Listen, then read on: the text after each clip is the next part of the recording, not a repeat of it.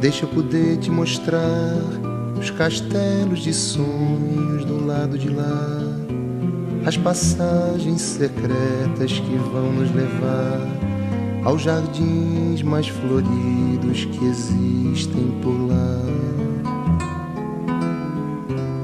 Deixa eu poder te contar as histórias de um reino, de um rei, de um lugar, de um tesouro esquecido num canto de mar, de um amante com medo do tempo passar.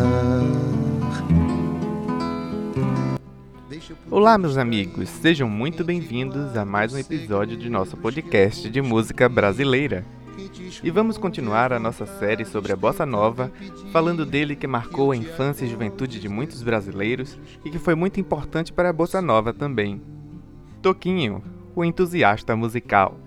Deixa eu poder adormecer sem ter medos calados nem nada esconder, sem ter olhos parados olhando sem ver, mergulhados num mundo proibido a você. Deixa eu poder reclamar desse tempo passado sem te desfrutar. Antônio Petit Filho, ou como sua mãe lhe chamava, Toquinho, nasceu em 1946 em São Paulo, na capital. Ele nasceu numa família que amava a música e se interessou por música por causa dos discos que seu pai costumava ouvir enquanto jantavam, nos momentos livres e também nos momentos de lazer.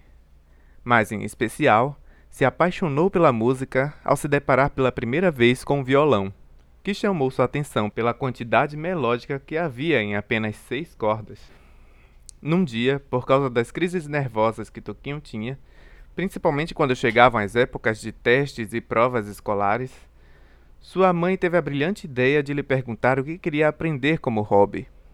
E essa foi sua resposta: Quero aprender a tocar violão.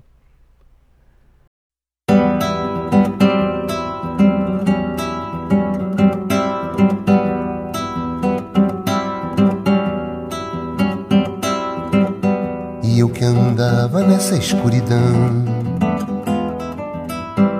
de repente foi me acontecer me roubou o sonho e a solidão. Me mostrou o que eu temia ver, sem pedir licença nem perdão. Veio louca pra me enlouquecer. Vou dormir querendo despertar, pra depois de novo conviver com essa luz que veio me habitar, com esse fogo que me faz arder, me dá medo e vem me encorajar, fatalmente Começou aprendendo com uma vizinha que era professora de música, ensinava piano e resolveu também aprender violão para ensinar. Mas como a fome de aprendizado de Toquinho tinha sido tão grande, ela chegou ao ponto de recusar a continuar o seu ensino porque acreditava não ter a capacidade de ensinar mais coisas do que ele desejava. Nessa época, ele buscava inspirações em João Gilberto, como muitos outros dessa época. Ele tinha muita facilidade em entender o funcionamento do violão, o que tornava o seu aprendizado mais rápido do que o comum além do entusiasmo que tomava conta dele ao tocar o instrumento, que acalmou as suas crises. E com Paulinho Nogueira o ensinando agora, ele alcançou os céus da perfeição. Em apenas seis meses, ele já sabia mais do que os outros alunos que estavam há quatro anos estudando na escola, o que causou muito ciúme e inveja entre muitos, de forma que teve que aprender longe dos outros alunos. Esse avanço rápido e toda a empolgação que Toquinho tinha em aprender contagiava o seu professor, que passou a amar os dias em que tinha que ensinar a ele. Passando o tempo, Toquinho decide que deve buscar seu próprio estilo de tocar violão. Inspirado na forma em que Baden Powell tocava, Buscou a versatilidade e uma sonoridade cada vez mais pura. Nos bailes de formatura, em vez de dançar, ficou colado ao palco, próximo à orquestra, observando Edgar Gianulo tocar com emoção. Ficava abismado ao ver a forma que Edgar harmonizava e queria muito aprender aquilo, de forma que insistiu com Edgar em aprender com ele. Na primeira vez que esteve na casa do músico, Edgar pediu para ele tocar alguma coisa. Ele começou a tocar Consolação de Baden Vinícius e então a mulher dele saiu correndo da cozinha e foi para a sala escutar Toquinho tocar. Uma coisa que ela nunca tinha feito com o seu marido Edgar. Posteriormente, para livrar-se das influências de Paulo e Barden, ele estudou violão clássico com Isaías Sávio. No fim do ano de 1964, começa a carreira musical de Toquinho, no Teatro Maria della Costa, com o musical Balanço de Orfeu. E só dois anos depois lança seu primeiro LP, A Bossa de Toquinho, que em 1968 recebe o nome de O Violão do Toquinho.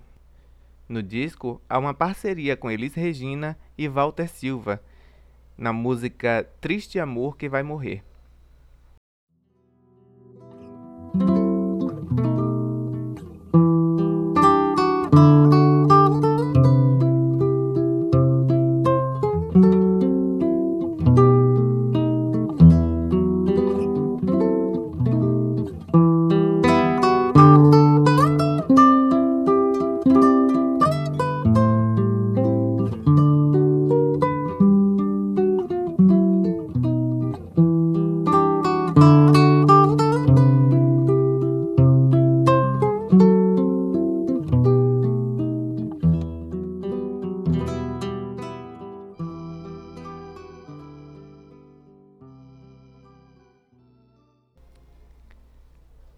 1969, passou sete meses na Itália com Chico Buarque e participou na gravação de um disco em homenagem a Vinícius de Moraes.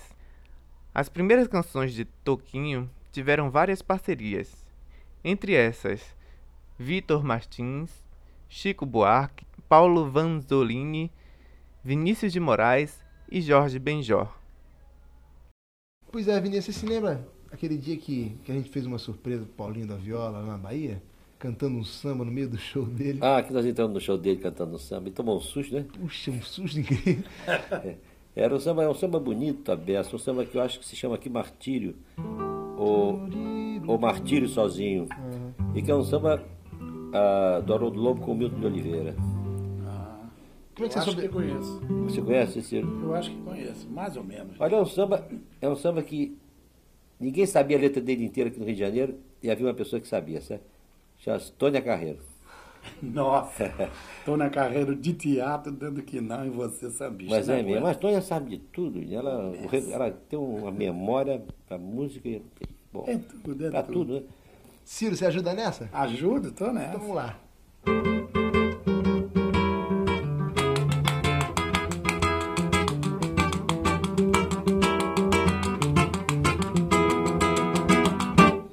Martírio meu, vou deixar o meu lar, já não posso mais. Que martírio meu, vou deixar o meu lar, já não posso mais. Chego sujo do trabalho, não encontro roupa limpa nem a boa.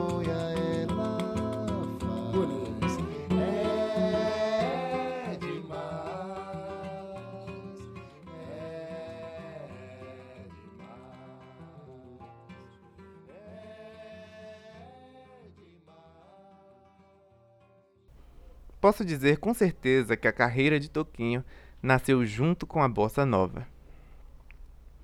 Sem dúvida, parte da obra de Toquinho abrange o mundo da criança. Hoje, adultos com 30 anos ou mais cantam com seus filhos as canções que cantavam ainda crianças durante a década de 80, quando surgiram os quatro trabalhos originais de Toquinho visando o público infantil. Graças a Vinícius de Moraes, que tinha decidido musicar alguns poemas do livro Arca de Noé. Daí em diante, sua música e composições serviram ao público infantil. E, vez por outra, também fez apresentações e temas de novela com orquestras e com novas parcerias para o público adulto.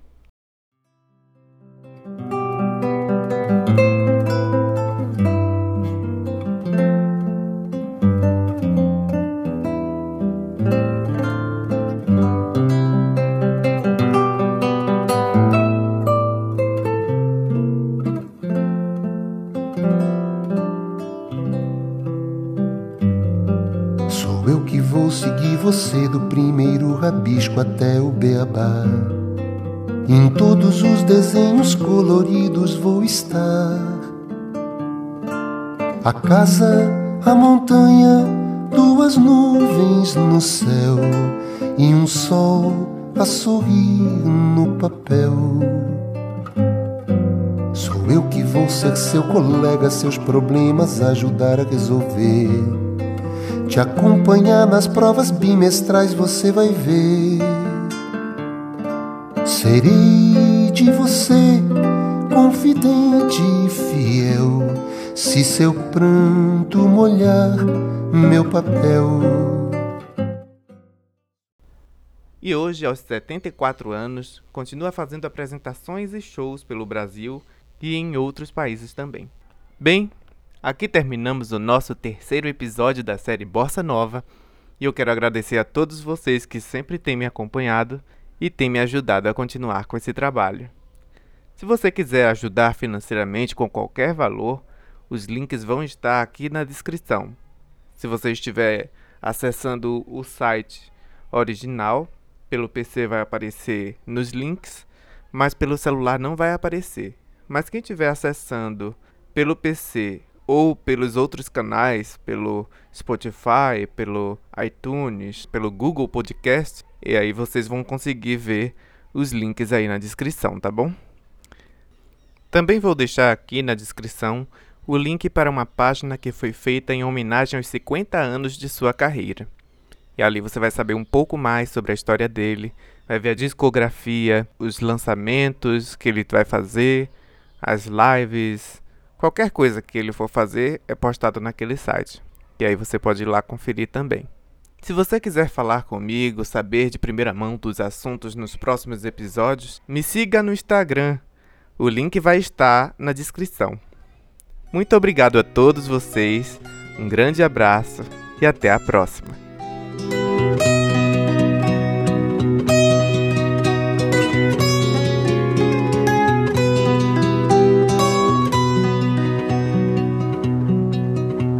Cheguei na boca da noite, parti de madrugada. Eu não disse que ficava, nem você perguntou nada. Na hora que eu ia indo, dormia tão descansada, respiração tão macia, morena nem parecia que a fronha estava molhada. Vi um rosto na janela.